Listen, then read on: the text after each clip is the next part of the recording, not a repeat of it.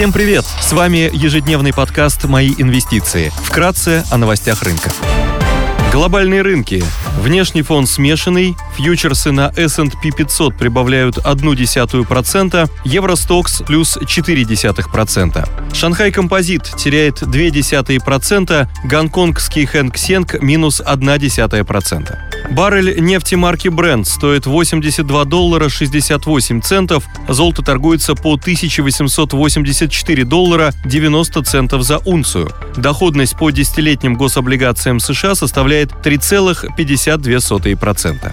Сегодня в США выйдут данные по потребительской инфляции.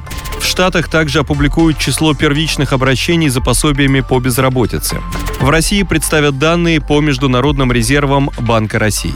Корпоративные новости. Среди крупных иностранных эмитентов отчитывается Тайвань Семикондактор. Идея дня.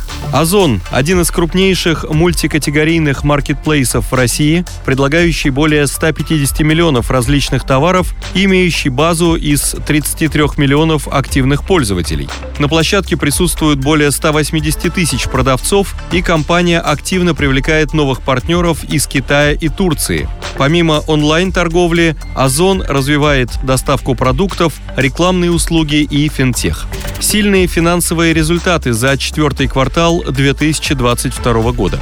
В начале февраля компания может опубликовать предварительные результаты за 2022 год. Четвертый квартал является сезонно сильным для компании на фоне распродаж в ноябре-декабре. Озон раскрыл, что за первые четыре дня распродажи 11.11 количество заказов выросло на 98% год к году, а за первые три дня Черной пятницы в 2,3 раза относительно среднего уровня ноября. По итогам 2022 года рост GMV Озона может превысить ожидаемые менеджментом 80% год к году. При этом в четвертом квартале компания сохранит на положительном уровне показатель скорректированной EBITDA. Сохранение высокого роста с фокусом на повышение рентабельности.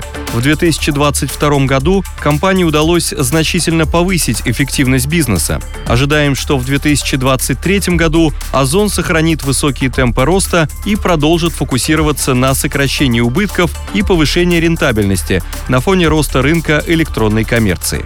Он, по прогнозам АКИТ, может показать рост до 30% год к году в текущем году. Росту рентабельности и эффективности бизнеса также будут способствовать повышение комиссий в среднем на 2% с октября 2022 года, региональная экспансия, наращивание числа продавцов из Китая и Турции.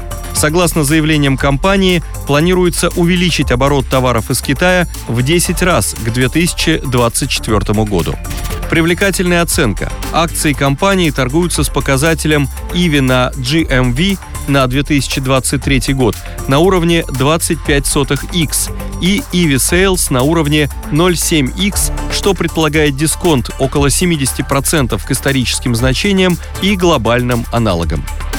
Спасибо, что слушали нас. До встречи в то же время завтра. Напоминаем, что все вышесказанное не является индивидуальной инвестиционной рекомендацией.